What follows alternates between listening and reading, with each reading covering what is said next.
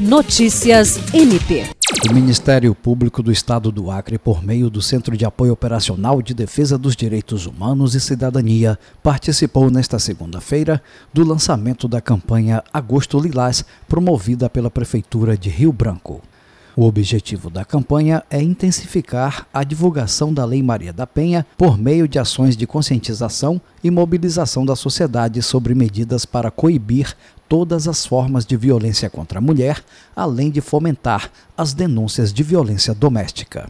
A Procuradora de Justiça e coordenadora do CAOP dos Direitos Humanos, Kátia Rejane de Araújo Rodrigues, parabenizou a Prefeitura pela iniciativa e chamou a atenção para a necessidade de políticas públicas voltadas aos direitos das mulheres. O evento contou ainda com a participação da prefeita em exercício Marfisa Galvão, além de representantes das secretarias municipais e de instituições que atuam no combate à violência de gênero. Jean Oliveira, para a Agência de Notícias do Ministério Público do Estado do Acre.